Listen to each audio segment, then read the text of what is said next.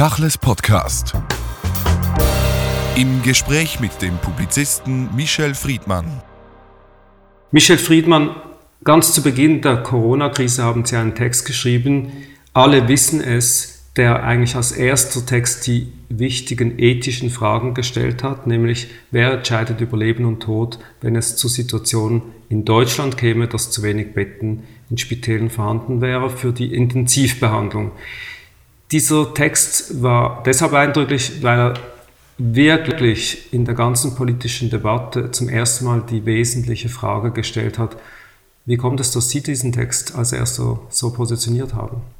Ich beschäftige mich mein ganzes Leben mit der Frage über den Wert des Lebens, über die Disposition des Lebens. Natürlich hat das auch was mit meiner Biografie zu tun. Äh, meine ganze Familie hat äh, den Holocaust nicht überlebt, mit Ausnahme meiner Mutter, meines Vaters und meiner Großmutter seligen Angedenkens, die den Holocaust auch nur überlebt haben, weil Oskar Schindler sie auf die Liste gesetzt hat. Das heißt, die Frage nach dem Warum sterben Menschen, die ganz existenzielle Frage über den äh, Verhandlungsweg der Wertigkeit von Leben, aber auch der Selbstbestimmung und Fremdbestimmung darüber, was ist ein Leben wert, und die dann doch rechtsethische, rechtsphilosophische Frage, die wir ja nach 1945 als das Leid- und Leuchtmotiv allen zivilisierten, humanistischen und aufgeklärten Handelns vereinbart haben, nämlich wie im deutschen Grundgesetz es steht, die Würde des Menschen ist unantastbar. Oder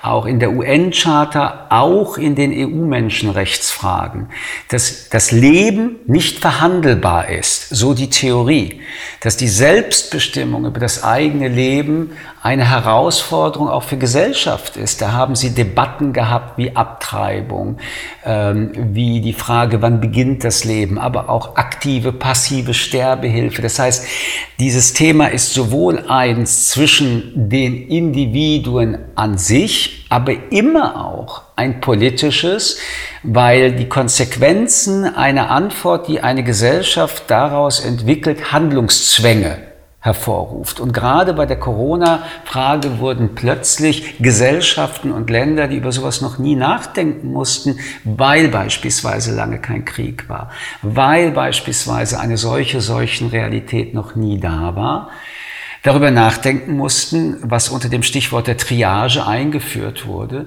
nämlich dass man Leben gegen Leben aufzählt und dann Entscheidungen trifft, wen behandelt man zuerst.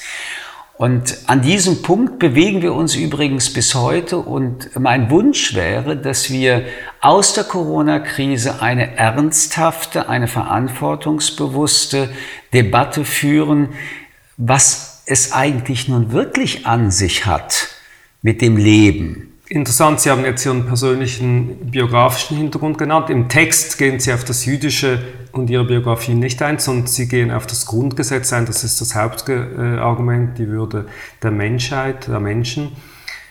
Es gab ja vor Corona lange Jahre eine Diskussion über die Finanzierbarkeit von Medizin, des Gesundheitssystems und alles.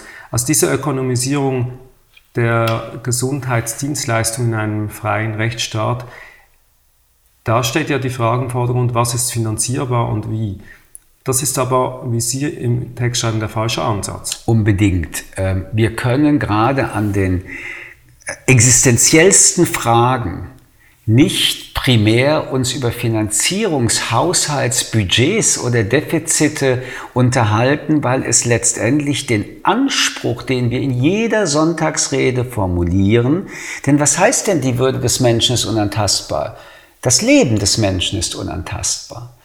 Äh, und gleichzeitig von Montag bis Freitag über Geld sprechen. Äh, nun, äh, Geld spielt immer eine Rolle und Sie müssen ethische Ansprüche, wenn Sie politisch denken, auch natürlich etatisieren. Und natürlich gibt es sehr viele, übrigens auch mittelbar wie unmittelbar gekoppelte Fragen, wenn die Würde des Menschen ist, als unantastbar definiert wird, die ebenfalls von großer unverzichtbarer Bedeutung sind. Die Freiheitsmöglichkeiten, die soziale Gerechtigkeit, die Gleichheitsfrage. Und äh, wenn man intelligent nachdenkt, dann weiß man, dass die Verhältnismäßigkeit all dieser Freiheitsrechte, die mit dieser Überschrift, die Würde des Menschen ist unantastbar, unmittelbare Bezugnahme haben, nicht vernachlässigt werden dürfen. Aber man kann, denke ich jedenfalls, wenn man es ernst nicht, nicht darüber diskutieren, ob es sich in Anführungsstrichen lohnt, in Klammern also finanziell, ob man einen 87-jährigen Menschen behandelt, weiter behandelt, damit er 88 wird, unter der Prämisse, dass es eine Lebensmöglichkeit für diesen Menschen medizinisch gibt und dieser Mensch nicht selbst, und jetzt komme ich auf die Autonomie zurück, sagt, ich will nicht mehr leben. Bis dieser Zustand nicht erreicht ist, so denke ich, hat eine Gesellschaft eine Fürsorgepflicht, nicht weil sie diesen Menschen, auch kranken Menschen, die jünger sind, äh, ein Gefallen tut, sondern ich empfinde das als ein Menschenrecht. Das Grundgesetz schützt ja eigentlich zuerst mal die Schwächeren in einer Gesellschaft. Sie schreiben in Ihrem Text von der brutalen Realität, dass sozusagen das Survival of the Fittest eigentlich das Credo geworden ist in dieser ganzen Debatte. Da gibt es ja eine grundlegende Paradoxie zwischen Grundgesetz und gelebter Realität. The Survivors of the Fittest ist Natur und Naturgesetz. Und ähm, in der Evolution äh, gibt es ja die Menschen erst seit einer Mikrosekunde. Und es ist eine Mikro-Mikrosekunde in der Evolution, seit es Menschen gibt, dass wir uns zivilisatorisch, philosophisch, denkend, aber auch empathisch entschieden haben, dass wir das ersetzen wollen in der Moderne, indem wir gesagt haben, äh, nein, wir schützen die Schwachen.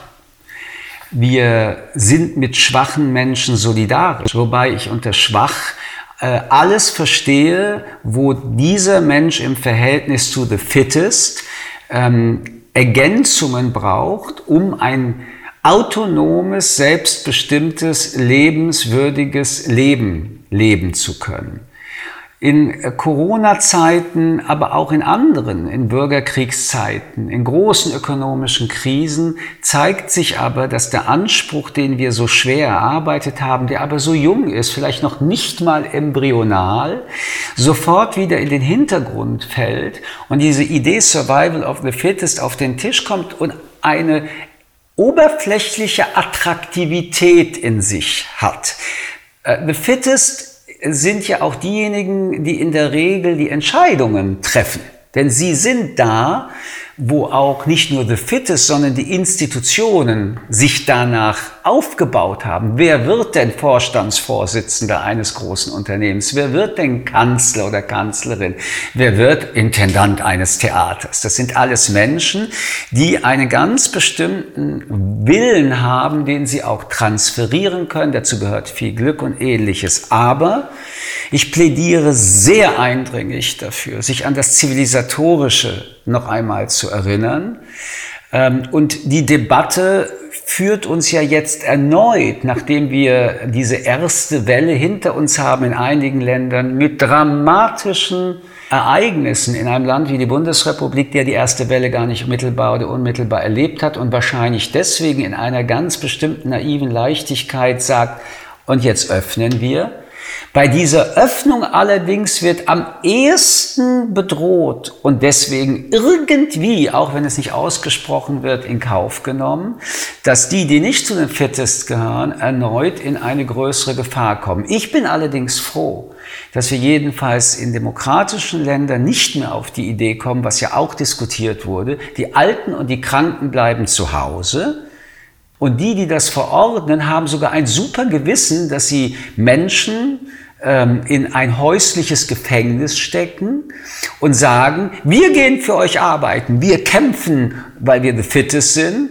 aber euer Preis ist, dass ihr alle Formen von Leben aufgibt, aber ihr dürft dafür überleben. Auch solche Konstruktionen gut gemeint ist nicht gut, sind ein Ausdruck dieser Sorge, die ich mit diesem Thema verbunden habe. Sie schreiben, jedes Leben ist gleichwert wie das andere Leben. Das ist ja nicht nur anwendbar, anwendbar auf Leben und Tod, sondern auch auf, Sie haben es vorhin angetönt, auf Partizipation in der Gesellschaft. Wenn also die Schwachen keine oder fast keine Lobby haben, wie ist dann Gleichberechtigung gewährleistet, gerade noch in Krisensituationen? Dieses Thema ist ja wie alle Themen, die wir momentan besprechen, nicht ein Corona-spezifisches, sondern solche Extremsituationen entblättern ähm, und äh, verschieben den Nebel, der auf solche Themen übrigens von The Fittest äh, aufgebaut wurden. Wir leben in einer Welt, in der wir beispielsweise auch in Deutschland, einem der reichsten Länder der Welt, die größte soziale strukturelle Ungerechtigkeit, die es überhaupt gibt, fortführen, nämlich dass Kinder aus sozial schwachen ähm, Familien, aus Familien, in denen Verwahrlosung ist, in Klammern, das gibt es übrigens auch bei den Wohlhabenden, aber spezifisch bei den sozial Schwachen, nicht diese Schwäche kompensieren durch eine intensive Betreuung, sondern eigentlich äh, hinnehmen, dass äh, Menschen aufgrund ihrer sozialen Einkommens- und Bildungsklasse privilegiert bleiben und die anderen zwar etwas mehr als noch für 50 oder 100 Jahre an Bildung bekommen,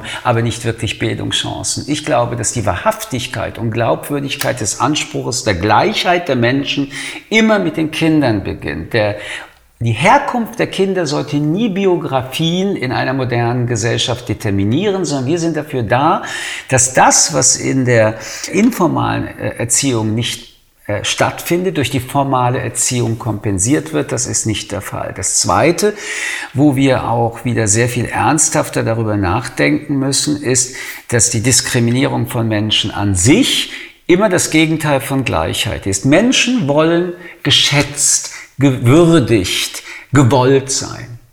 Man kann das jetzt juristisch übersetzen mit eben die Würde jedes Menschen ist unantastbar. Man kann es im politischen übersetzen bei all unseren Debatten, Colored People, sexuelle Diskriminierung, religiöse Diskriminierung, aber auch die Diskriminierung von Menschen, die nicht im System ein Mindestmaß an Einkommen, ein Mindestmaß an Bildung haben, denen wir nicht die Brücken bauen, und zwar nicht nur, weil wir die guten Menschen von Sichuan sind. Es ist erstens ein Rechtsanspruch und zweitens, weil es in unserem Interesse wäre, wirklich. Das ist so ähnlich wie die Debatte auch apropos der Diskriminierung von Frauen.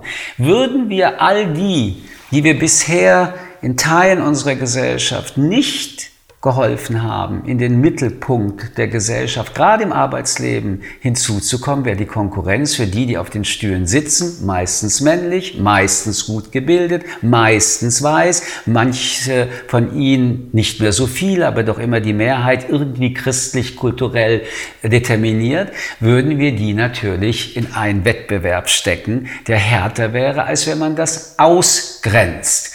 Ähm, und hier sind wir an einem sehr weiteren wichtigen philosophischen Punkt. Hannah Arendt hat davon gesprochen, damals im Zusammenhang mit Flucht, dass es das Recht gebe, Zitat, Rechte zu haben. Das ist etwas anderes, als wenn wir uns unterhalten und sagen, alle Menschen haben Recht. Mit dem einen Wort Rechte, Rechte zu haben, entzieht sie die Frage, wer bestimmt, wer welche Rechte hat, der Subjektivität oder der Mehrheit oder Gesellschaften an sich, sondern erklärt das zu einem Menschenrecht. Ich muss bei Ihnen nicht darum bitten, wenn ich in der Schweiz lebe oder in Deutschland, dass ich Rechte doch bitte habe, Schutzrechte, sondern mit meinem Menschsein entsteht dieses Recht, das niemand mir gewährt, mir niemand eine Gefälligkeit tut, äh, sich selbst damit erhöht, sondern wir sind gleich. Hannah Arendt hat das in den 40er Jahren des letzten Jahrhunderts geschrieben. Jetzt sind wir 75 Jahre später, feiern gerade die Befreiung Europas. Und diese Formel Recht, Rechte zu haben, ist in der Gesellschaft nicht überall angekommen. Deshalb haben wir immer noch oder schon wieder die Debatte darum, wenn eben Fremde kommen, wie man mit ihnen umzugehen hat. Also die Tatsache, dass Hannah Arendt sowas gedacht hat und viele äh, auch, hat ja äh, nur eine Perspektive unserer gesellschaftlich, politisch wie ethischen Entwicklung der letzten 75 Jahre repräsentiert. Festzustellen ist, dass in vielen Ländern Europas der Demokratiegedanke deutlich gewachsen ist. und dass er in den jüngeren Generationen wiederum deutlich verankerter ist, als er in den älteren Generationen war. Wenn man über die Bundesrepublik Deutschland spricht, muss man sich immer daran erinnern, die Demokratie war nicht gewollt, sondern aufgezwungen durch die Alliierten. Und es ist schon erstaunlich, dass Deutsche am 7. Mai noch autoritäre Rassisten waren, die Hitler hinterherriefen, aber am 9. Mai lupenreine Demokraten wurden. Nichtsdestotrotz sehen wir, dass viele dieser Gesellschaften, was Freiheitsrechte angeht, was Menschenrechte angeht, was Bürgerrechte angeht, im Vergleich zu 1945 Fortschritte gemacht haben. Gleichzeitig wäre es aber naiv zu glauben, dass noch nach 1945 diejenigen, die eher nationalistisch, rassistisch, judenhassend, populistisch ähm, ihre Ideologien aufgebaut haben, aufgehört hätten, dafür zu kämpfen. Mit anderen Worten, ich bin davon überzeugt, dass ein permanenter Auseinandersetzungs Moment in allen Gesellschaften sich um folgende Frage dreht. Ich wie ein Wir wollen wir eher autoritäre Konzepte, die letztendlich, wenn man es übersetzt, das Misstrauen gegenüber Menschen beinhaltet und übrigens das Misstrauen unter Menschen deswegen immer sät. Autoritäre Regime manipulieren Menschen auch in ihrer eigenen Gesellschaft und verführen und verführen sie zur permanenten Gegnerschaft. Daraus entstehen Spitzlesysteme in Deutschland, der DDR war es die Stasi. Und die andere Konzeption ist, wir vertrauen Menschen. Ich vertraue Menschen. Daraus entsteht das, was wir eine liberale, eine weltoffene Demokratie ähm, dann versuchen zu zeichnen. Die letzten 20, aber jedenfalls 10 Jahre zeigen uns auf, dass die Kraft des Vertrauens schwächer geworden ist und die Kraft des Misstrauens stärker geworden ist. Bis hin zu Regierungsbildungen, nicht nur in Osteuropa wie Ungarn und Polen. Interessanterweise übrigens, äh, es geht immer um die Zerstörung der Meinungsfreiheit. Es geht immer um die Zerstörung auch der Kontrolle des Journalismus, denn Journalismus und Presse überprüft, ob das Misstrauen ähm, eine Methode ist oder berechtigte Aspekte dabei sind. Und es geht immer auch um die Zerstörung der Justiz, denn die Justiz ist eine reflektierende Kontrollinstanz.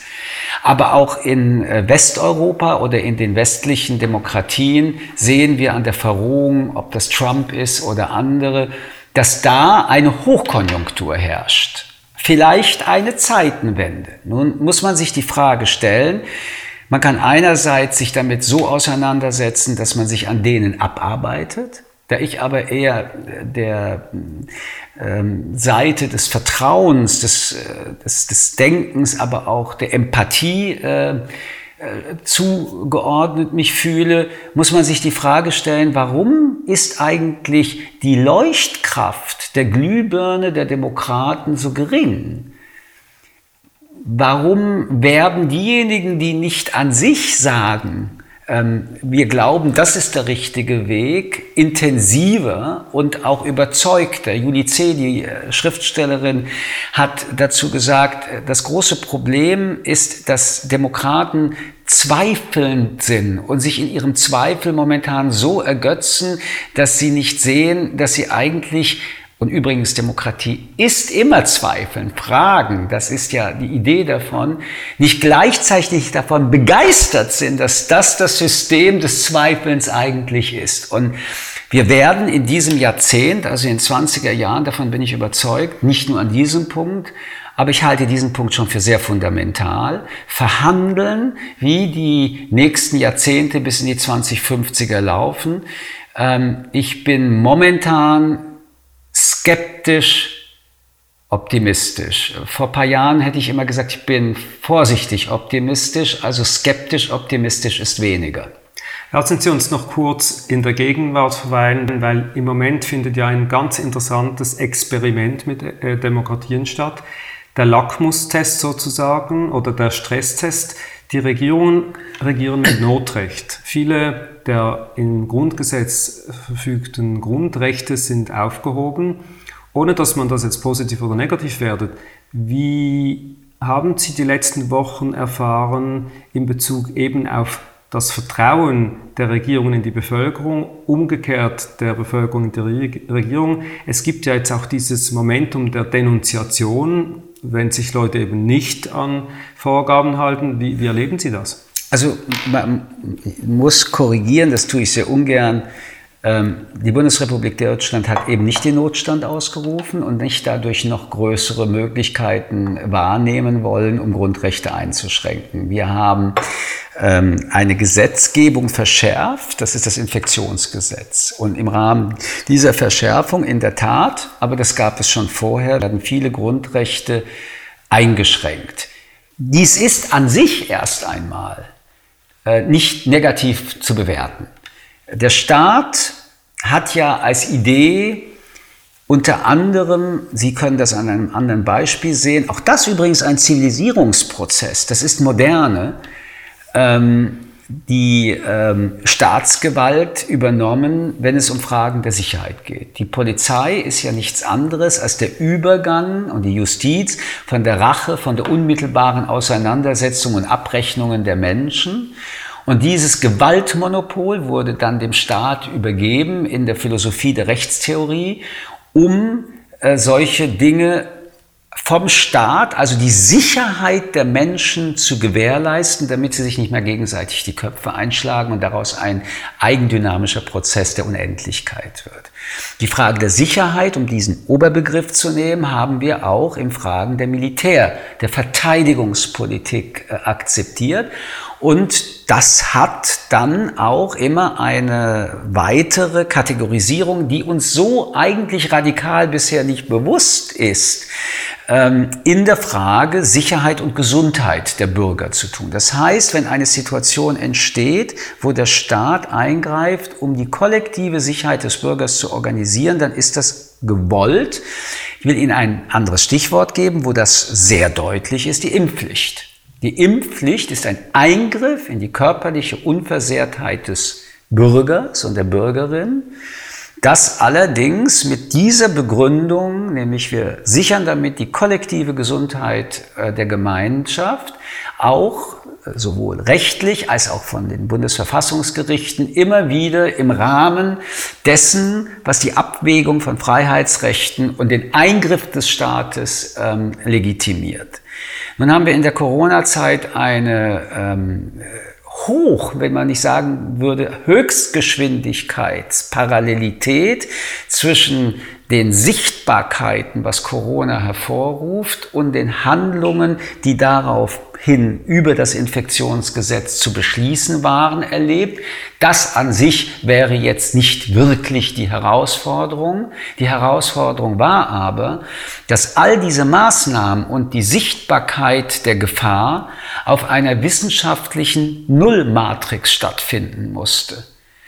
Ähm, anders als zum Beispiel die Pocken oder Masern, die als eine medizinische Gefährdung äh, ausgeforscht waren, mit medizinischen auch Möglichkeiten ähm, behandelt werden konnte, erlebten wir also alle in der ganzen Welt, und das ist eben auch das Besondere an Corona, es ist eine Pandemie, das ist immer noch eine andere Geschichte gewesen als Beispiel Ebola. Ähm, wir erlebten also alle Handlungsnotwendigkeiten, katastrophale Ergebnisse und es gibt nichts Schlimmeres, Finaleres als den Tod von Bürgern und Bürgerinnen. Und trotzdem hat die Politik, was immer sie entschieden hat, nicht aus Erkenntnis, aus Wissen entschieden, sondern aus äh, immer hinterherhinkenden Notwendigkeiten aber jetzt muss es ausgesprochen werden, zu entscheiden, denn sie hatten Verantwortung. Und Verantwortung bedeutet ununterbrochenes Entscheiden. Ich persönlich bin der Meinung, dass die ersten Wochen nachvollziehbar waren und sind. Ich halte nichts von diesem Politiker-Bashing, den wir sehr schnell hörten. Man muss sich dann auch immer anschauen, wer basht und warum? Das ist jetzt ein bisschen deutlicher geworden, wenn man diese ganzen Demonstrationen sich anguckt. Verschwörungstheoretiker, Rechtsextreme, Linksextreme, Esoteriker, Impfgegner. Aber es gibt eine andere Gruppe, die sehr ernst zu nehmen ist, jetzt nach den ersten Wochen, die die Frage stellt, kurze Unterbrechung, es gibt noch eine Gruppe, die Lobbyisten. Ähm, alle Lobbyisten sind momentan unterwegs und wollen, dass aufgemacht wird, ihre Interessen vertreten werden. Das finde ich übrigens legitim. Was mich momentan nur erschreckt, ist, auch das sieht man nebelfrei. Unsere demokratischen Gesellschaften bewegen sich in die große Gefahr, dass sie letztendlich ein Zwischengeschoss zwischen Bevölkerung und Politik eingebaut haben, und das sind Lobbyisten.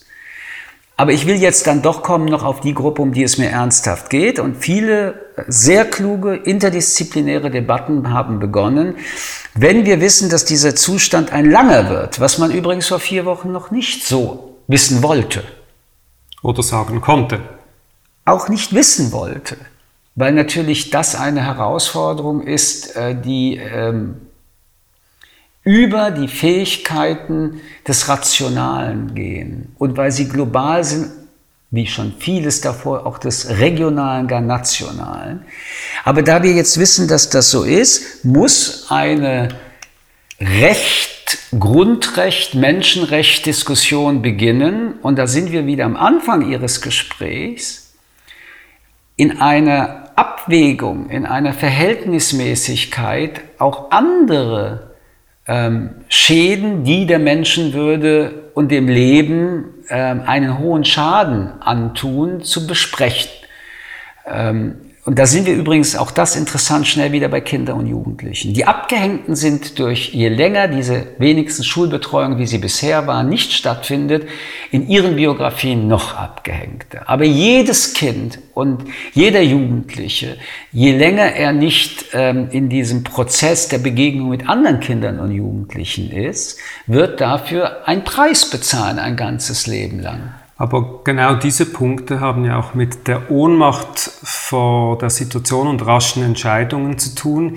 Die Regierung und selbst Deutschland waren auf eine Pandemie erstaunlicherweise schlecht vorbereitet. Das ist nur bedingt richtig, denn wir haben überall Pandemiepläne, auch in der Bundesrepublik Deutschland übrigens schon in den Beginnen 2000er. Die liegen in irgendwelchen, nicht mal safe, sondern verstaubten äh, Schränken wahrscheinlich, von denen man gar nicht mehr weiß, wo, wo sie stehen. Aber es gibt natürlich äh, Pandemiepläne. Wir haben darüber in diesen Tagen auch immer wieder diskutiert. Die Vorstellung aber der Pandemie als Realität wurde immer wieder ähm, verdrängt, aber nicht verdrängt, dass es sie nicht geben kann, sondern verdrängt im Sinne der geografischen Verdrängung.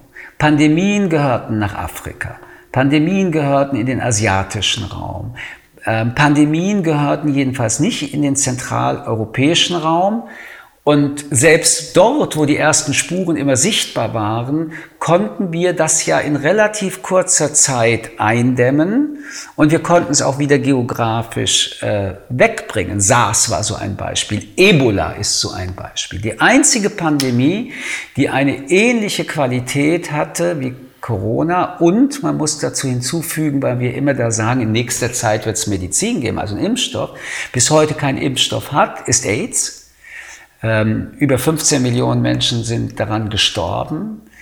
Die Verdrängung bei AIDS, das kann mir nicht passieren, war konnotiert an der Beziehung, die wir der Krankheit als Ursache zugeordnet haben, nämlich Homosexualität. Und am Thema Homosexualität und in der Zeit, als das explodierte, sowieso, waren das nicht wir. Homosexualität war ausgegrenzt, war stigmatisiert, ähm, bei den Frommen war das äh, eine Rache Gottes oder eine Strafe Gottes, weil Gott ja nicht recht. Und äh, die Identifikation mit den Patienten, den potenziellen, auch Sterbenden, fand nicht in der Intensität statt. Umgekehrt wurde sogar ein Schuh draus. Plötzlich wurden sie zur Gefahr. Sie waren der personifizierte Ansteckungsherd. Aber da sie alles in Anführungsstrichen ja nicht so waren wie wir, haben wir nicht die Empathie entwickeln wollen. So. Ansonsten hat diese Bundesrepublik und ein großer Teil Europas so etwas nicht erlebt. Pandemie ist die demokratischste empathische Erfahrung eines Virus. In dem Fall sind wir wirklich alle gleich. Alle sind gleich betroffen. Sie haben auch präzisiert, dass, wie, wie die Situation rechtlich in Deutschland ist. Aber außerhalb Deutschlands gibt es eben Regierungen, die mit Notrecht regieren. Und vieles ändert sich da sehr schnell.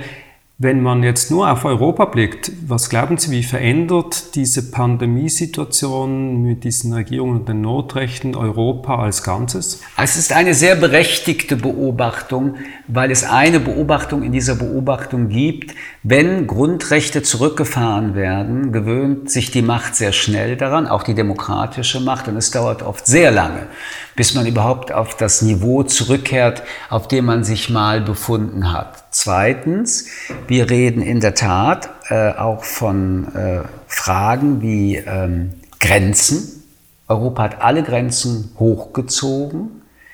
Ähm, man kann sogar feststellen, dass innerhalb der Länder selbst Grenzen gezogen wurden. In Deutschland waren wir plötzlich, das hat mit dem Föderalismus zu tun, aber auch den Rechten im Föderalismus, auch äh, zwischen Bundesländern plötzlich nicht mehr so unbedingt ein gemeinsames Land. Dass in Europa die Grenzen seit Wochen so sind, dass sie mit Pässen, mit Genehmigungen vom Land A zu Land B kommen, ist an sich eine Tragödie, kommt aber was den Ursprung angeht, äh, auf eine Tradition, die ja mit 2015 begonnen hat. Äh, als der Zeitpunkt kam, wo Menschen, die geflüchtet sind, nach Europa wollten, wurden zum ersten Mal wieder nationale Grenzen errichtet.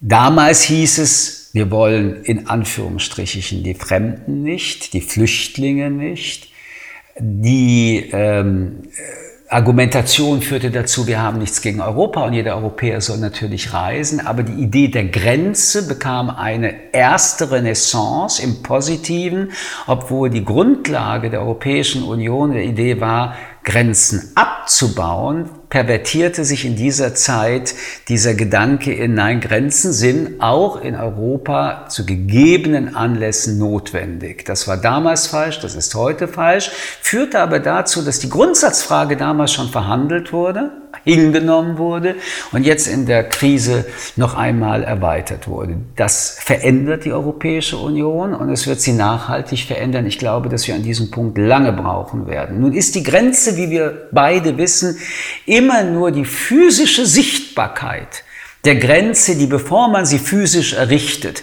bereits in den Menschen, in den Köpfen sich aufgebaut hat. Und das ist die Krise Europas. Und sie ist eine lange Krise.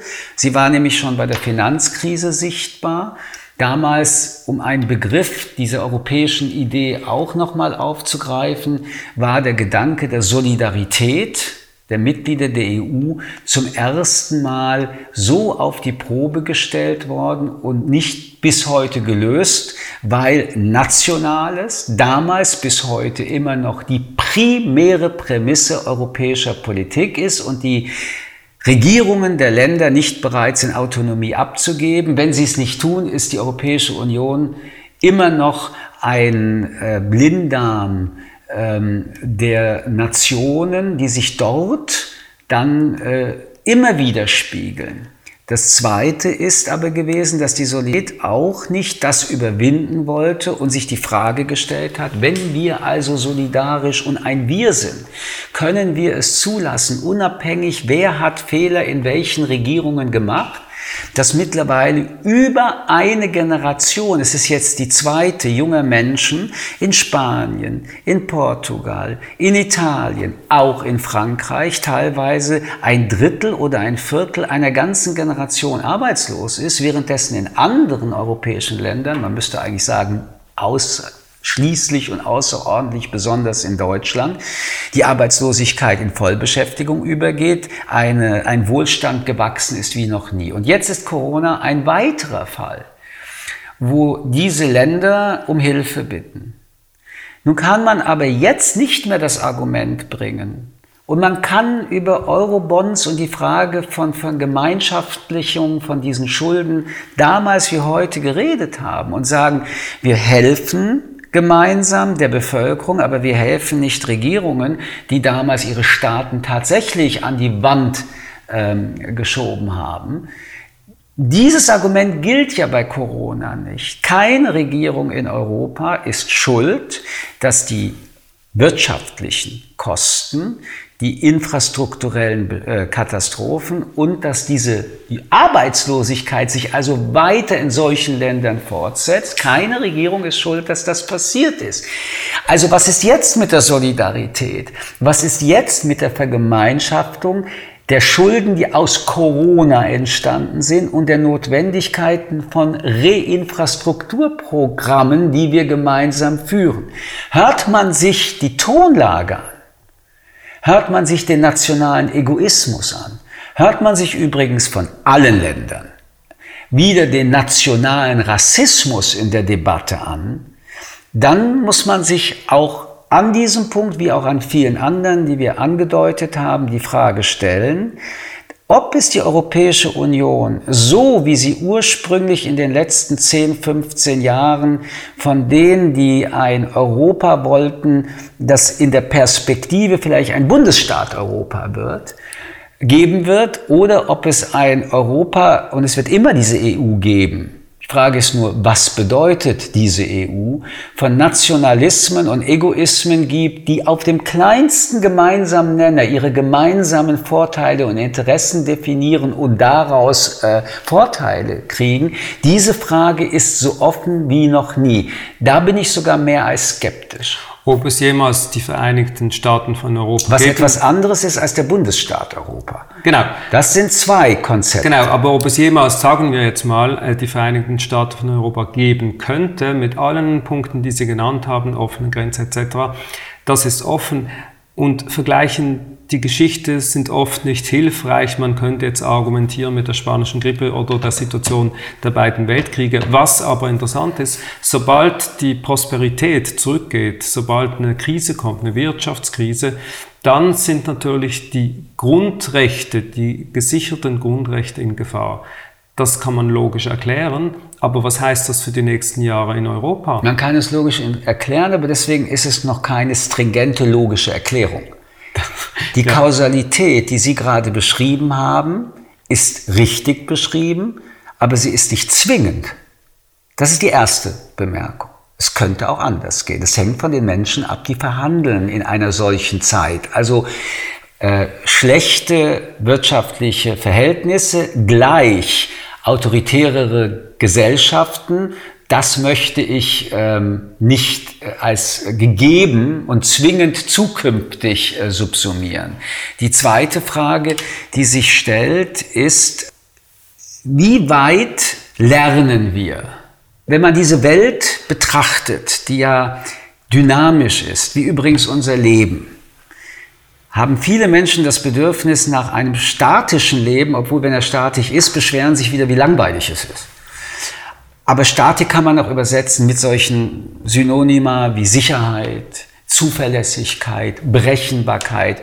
Das Leben ist genau das Gegenteil. Umso mehr haben Menschen das Bedürfnis, dass man sowas organisiert. Aber nun bewegen wir uns tatsächlich in einem Jahrhundert, das das 20. Jahrhundert schon längst abgelöst hat. Nehmen Sie ein geostrategisches Argument. Äh, Im 20. Jahrhundert war China ähm, ein armes Land, ein Entwicklungsland, ein Land, in dem 90 Prozent ähm, keine Kanalisation kannten, keine Elektrizität hatten. Mao Zedong hatte damals, apropos, wie geht man mit Menschen um, gesagt, die chinesische Revolution, auch wenn sie Millionen Menschen leben, kostet, führt dazu, dass Milliarden eines Tages eine Reisschüssel essen. Eine ähnliche übrigens Abwägung, die nie stattfinden darf. Russland äh, hat mit der Führung von Putin eine Kränkung des Zusammenbruchs der Sowjetunion angefangen, geopolitisch gerade im Nahen Osten äh, dramatisch zu seinen Gunsten zu verändern. Und die Destabilisierungspolitik, die er dank des Internets und der sozialen Medien führen kann, ist für westliche Demokratien eine solche Gefahr, wie er noch nie als Diktatur eine demokratische Gesellschaft beeinflussen konnte. Ähm, und gleichzeitig, und das äh, ist eine, ein Paradigmenwechsel, hat sich fortgesetzt, was Ende der 1990er, 2000er sichtbar war. Die Vereinigten Staaten von Amerika haben ihre außenpolitische Doktrin verändert. Das war schon unter Obama so. Nämlich, dass Europa und der Westen ein ganz wichtiger außen- und verteidigungspolitischer Punkt für die Politik ist, aber andere Teile der Welt viel wichtiger sind. Das hat sich mit der Corona-Krise endgültig zementiert und finalisiert. Die äh, große westliche Schutzmacht, nehmen wir jetzt wieder Schutzmacht, die die Sicherheit auch Europas gewährleistet, in dem Fall die Gesundheitssicherheit, will nichts mehr mit uns zu tun haben. Wir übrigens auch sehr wenig mit diesem Präsidenten und diesen Vereinigten Staaten von Amerika. Wenn Sie das alleine überlegen, kommt eigentlich zwingend die Frage, wie kann man dagegen etwas ähm, bauen, das ebenfalls in diesem Orchester ein Instrument ist, das gehört wird und nicht nur äh, für wenige Sekunden wie die Oboe äh, einen wunderschönen Ton ähm, herausbringt, aber nicht wirklich das Konzert mit äh, begleitet hat. Und das kann nur eine Europäische Union sein, die in den Grundfragen der ähm, politischen Identität, der ökonomischen Interessen der Solidarität, die daraus entsteht, ein Wir entstehen lässt. Das ist natürlich für die Europäische Union außerordentlich schwer. Äh, die Europäische Union hat keinen Staat, die Europäische Union hat keine Hymne, die Europäische Union hat keine Regierung. Die Europäische Union wird repräsentiert durch eine Kommission, bleiben wir dabei, das sind Beamte. Und die politische Repräsentanz, na, das sind die nationalen Lieder, wie wir schon besprochen haben. Äh, die politische Identität und Identifikation mit einer politischen Idee, mit einem Narrativ Europa, ein Oberkörper, der keinen Unterkörper hat und dessen Oberkörper gerade deswegen auch dabei ist zu zerbröseln, ist schwer vermittelbar. Das nutzen nationalistische, autoritäre ähm, und menschenrechtsverletzende Regierungen momentan wie noch nie. Und ich komme darauf zurück, es ist natürlich ein Problem, dass es solche Bewegungen, Kräfte und Anhänger gibt. Ich glaube aber, und das zeigt doch die Entwicklung nach 1945, dass wenn Menschen die Freiheit wollen und bereit sind, diese zu verteidigen. Nein, ich nehme das zurück. Ich verteidige keine Freiheit. Ich sehne mich nach ihr. Ich engagiere mich für sie. Ich versuche Menschen zu überzeugen, dass es uns bei allen Nachteilen am Ende besser geht als in autoritären Zeiten. Dann würde es eine Chance haben. Aber wer verteidigt heute Europa? Wer kämpft für Europa? Wer setzt sich für Europa ein? Ich bin da auch nicht naiv. Dieser Prozess braucht extrem lange. Er kämpft ja auch gegen eine kulturelle Erinnerung, ein Gedächtnis. Dieses Europa besteht im kulturellen Gedächtnis aus Kleinststaaten. Ich wage ja nicht über die Schweiz und noch ihre Selbstunterteilung zu sprechen, über Länder wie Luxemburg. In den Ländern selbst gibt es noch immer Separatistenbewegungen, Katalanien in Spanien, die Belgier. Das ist das kulturelle Gedächtnis. Diesem kulturellen Gedächtnis ist Nation eine extrem immer noch identitätsstiftende Krücke. Was für ein kulturelles Gedächtnis gibt es über Europa, Europäische Union? Und diese Diskrepanz führt es schwer, in einer Gegenwart überhaupt ein kommunikatives Gedächtnis entstehen zu lassen, nämlich ein gelebtes, gegenwärtiges. Der Offenbarungseid all dessen zeigt sich auch heute, während wir diskutieren, an den äh, Flüchtlingslagern wie beispielsweise auf Lesbos. Diese Schande, die dann auch nicht, weil 60 Kinder nach Deutschland kommen durften, das ist für diese Kinder eine Lebensrettung für die Republik, aber eine Schande. Diese Schande markiert Lesbos, das ist Europäische Union, dass es in Zukunft sehr schwer sein kann, anderen Regierungen die Menschenrechte mit Füßen treten, sich selbst als Beispiel vorzuspielen. Es kann gut sein, dass die europäischen Nationen, Länder jetzt alles in den Griff bekommen mit Corona und die, das Chaos ausbleibt. Das könnte aber auch anders sein. Gesetzt der Fall, es geht alles gut. Sie haben Lesbos angesprochen, Sie haben die Flüchtlinge angesprochen. Was heißt das für die nächste große Herausforderung für Europa, wenn in Afrika die große Krise erst richtig losgeht? Das Interessante auch während der Corona-Krise ist es zum Beispiel in der medialen Kommunikation. Da müssen sich auch Journalisten äh, diese Frage gefallen lassen, äh, der Kontinent Afrika in Deutschland jedenfalls ein Aperçu ist. Und wir wissen, dass gerade in Afrika, weil es Armut gibt, weil es keine Infrastruktur gibt, und da muss man sich wieder die Frage stellen, Moment, bei all diesen Milliarden Infrastrukturgeldern, die wir natürlich korrupten Diktatoren jahrzehntelang in die Hand gedrückt haben und nicht den Menschen, damit sie Krankenhäuser haben und wir das gesehen haben. Ähm, dort werden viele Menschen sterben. Aber es sterben auch äh, viele Menschen, in Lagern, ähm, die aufgrund äh, der Kriege im Nahen Osten äh, entstanden sind. Und äh, es sterben leider täglich mehr Kinder als an Corona, weil sie in Bürgerkriegen leben, weil sie hungern.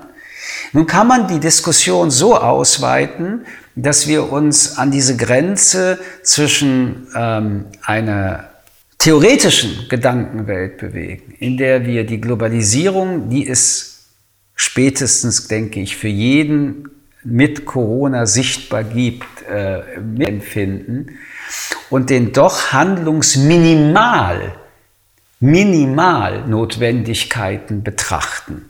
Ähm, ich glaube, dass wir Migration als das zentrale Thema des 22. Jahrhunderts und des 21. Jahrhunderts erleben werden. Das ist eines der zentralen Themen unserer Gegenwart und unserer Zukunft.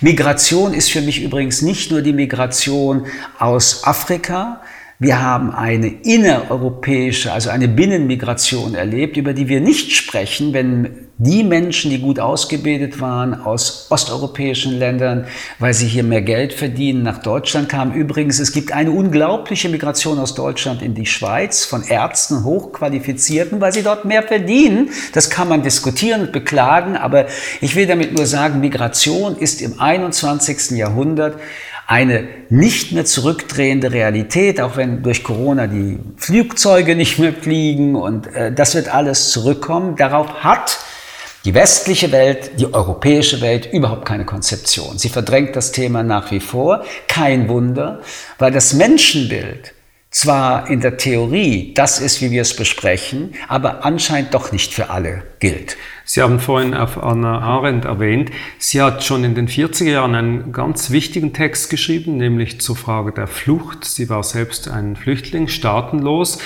Diese Frage ist heute auch in Europa und in unseren Ländern zwar zum Teil über das Asylgesetz geregelt, aber irgendwie dann doch nicht. Also ich bin auch als Kind und meine Eltern staatenloser mit einem UN-Pass gewesen. Und ich werde die Angst meiner Eltern, also das Papier galt für ein Jahr, ähm, drei, vier Monate vor der Verlängerung werde ich die Angst meiner Eltern nicht vergessen. Was wird sein? Und das Ausländer, die Ausländerbehörde in Paris wie auch in Frankfurt, wo wir das zu erleben hatten, waren beide konstruiert als Abwehrbehörden. Das heißt, es war der Auftrag der Verwaltung, Gründe zu finden, warum eigentlich dieser Fremde in Anführungsstriche, es hieß auch Fremdenpass übrigens in Übersetzungen, äh, dazu führt, dass der Fremde geht. Ähm, ich komme noch einmal darauf zurück. Migration ist das Thema des 21. Jahrhunderts. Und so wie wir es lösen werden, werden wir die Entwicklungen äh, in unseren eigenen Gesellschaften wie in der Welt entweder konstruktiver aufbauen können oder es wird zu großen Verwerfungen kommen, die immer gewalttätig sein werden. Menschen lassen sich nicht aufhalten.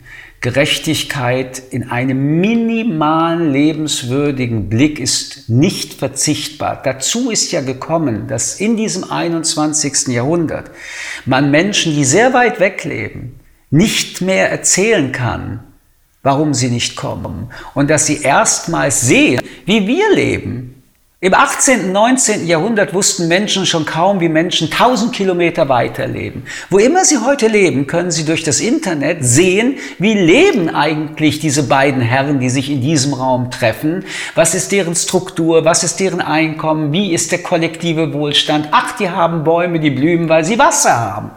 Und da kommen wir dann doch an einem sehr existenziellen Punkt, nämlich Hunger. So. Wenn wir uns an dieser Frage messen lassen wollen, ich will das nochmal formulieren. Da geht es nicht um die optimalen und maximalen Betrachtungen. Das ist eine Zielvorgabe.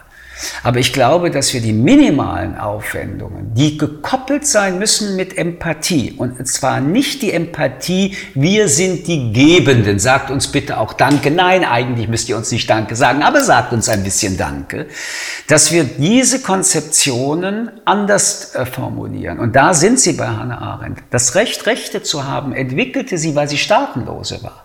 Und wer keinen Pass in dieser Welt hat, hat immer noch keine Rechte. Denn die Rechte werden durch Staaten vermittelt. Der Mensch wird zum Bürger, wenn er ein Stück Papier hat. Ansonsten ist er rechtlos. Und diese Haltung entspricht dem letzten, den ersten Teilen des letzten Jahrhunderts, ist aber immer noch Realität. Also wir sind noch sehr weit weg.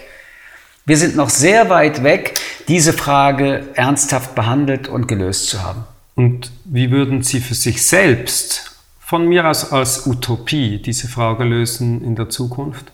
Also ich glaube, dass wir eben nicht, weil wir die guten Menschen von Szechuan sind, Neben dem, was es an moralischer Verpflichtung, an ethischer Verpflichtung gibt, das ist die eine Ebene, die hat aber anscheinend bei den Menschen noch nie zu wirklich langfristigen Handlungen geführt.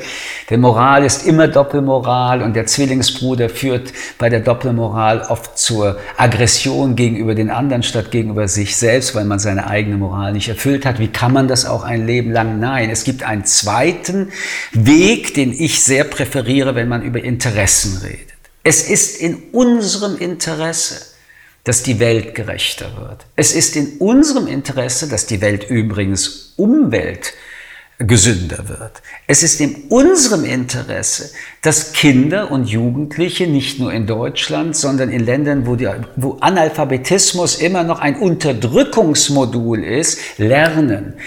Qualifizierte Menschen, Menschen mit sehr deutlicher Selbstbestimmung, die sie untermauern können. Menschen, die die Sehnsucht haben, gewollt, gewürdigt und gefördert zu werden, bereichern die Welt.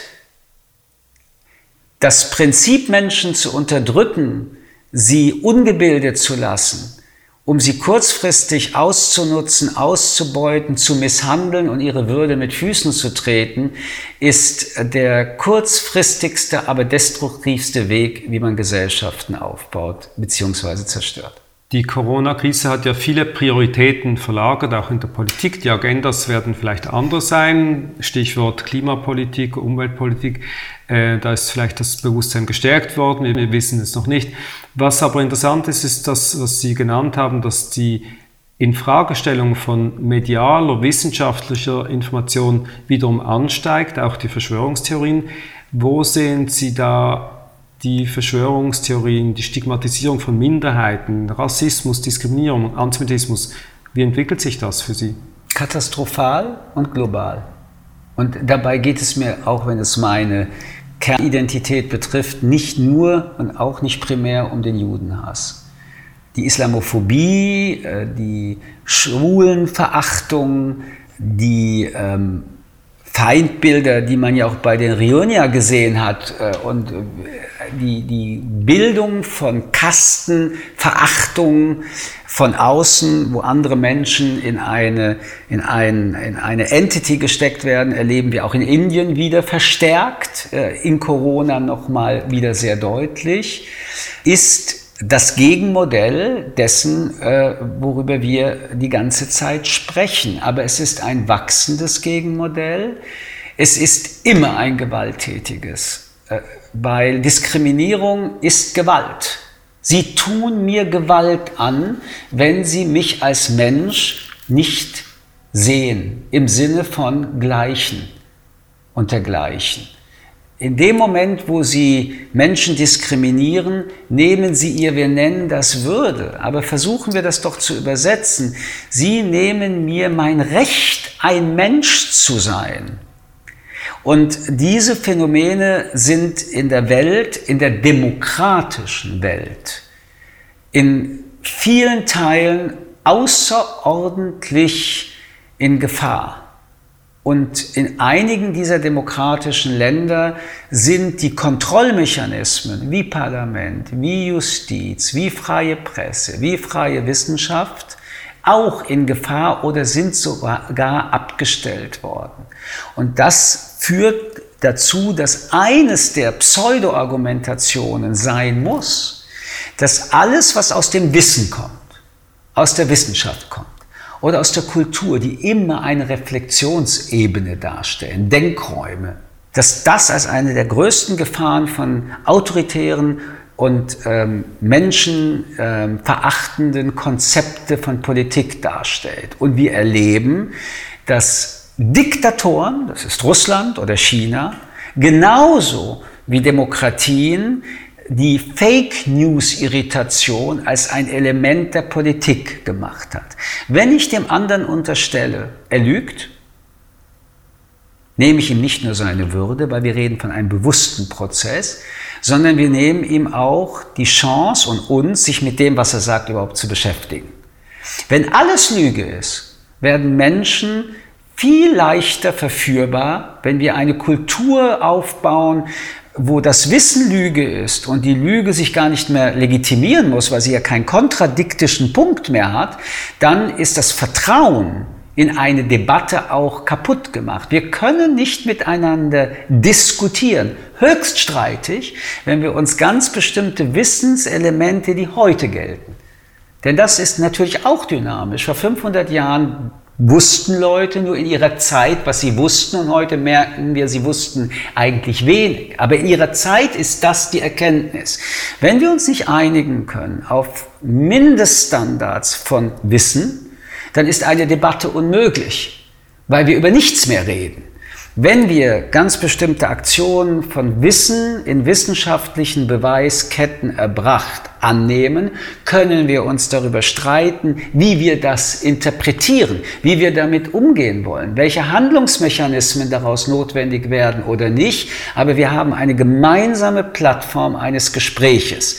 Was Diktaturen und autoritäre Regimes machen und erst recht auch Populisten, ist dieses Fundament einer Debatte auch zu zerstören, indem sie Wissen ad absurdum führen.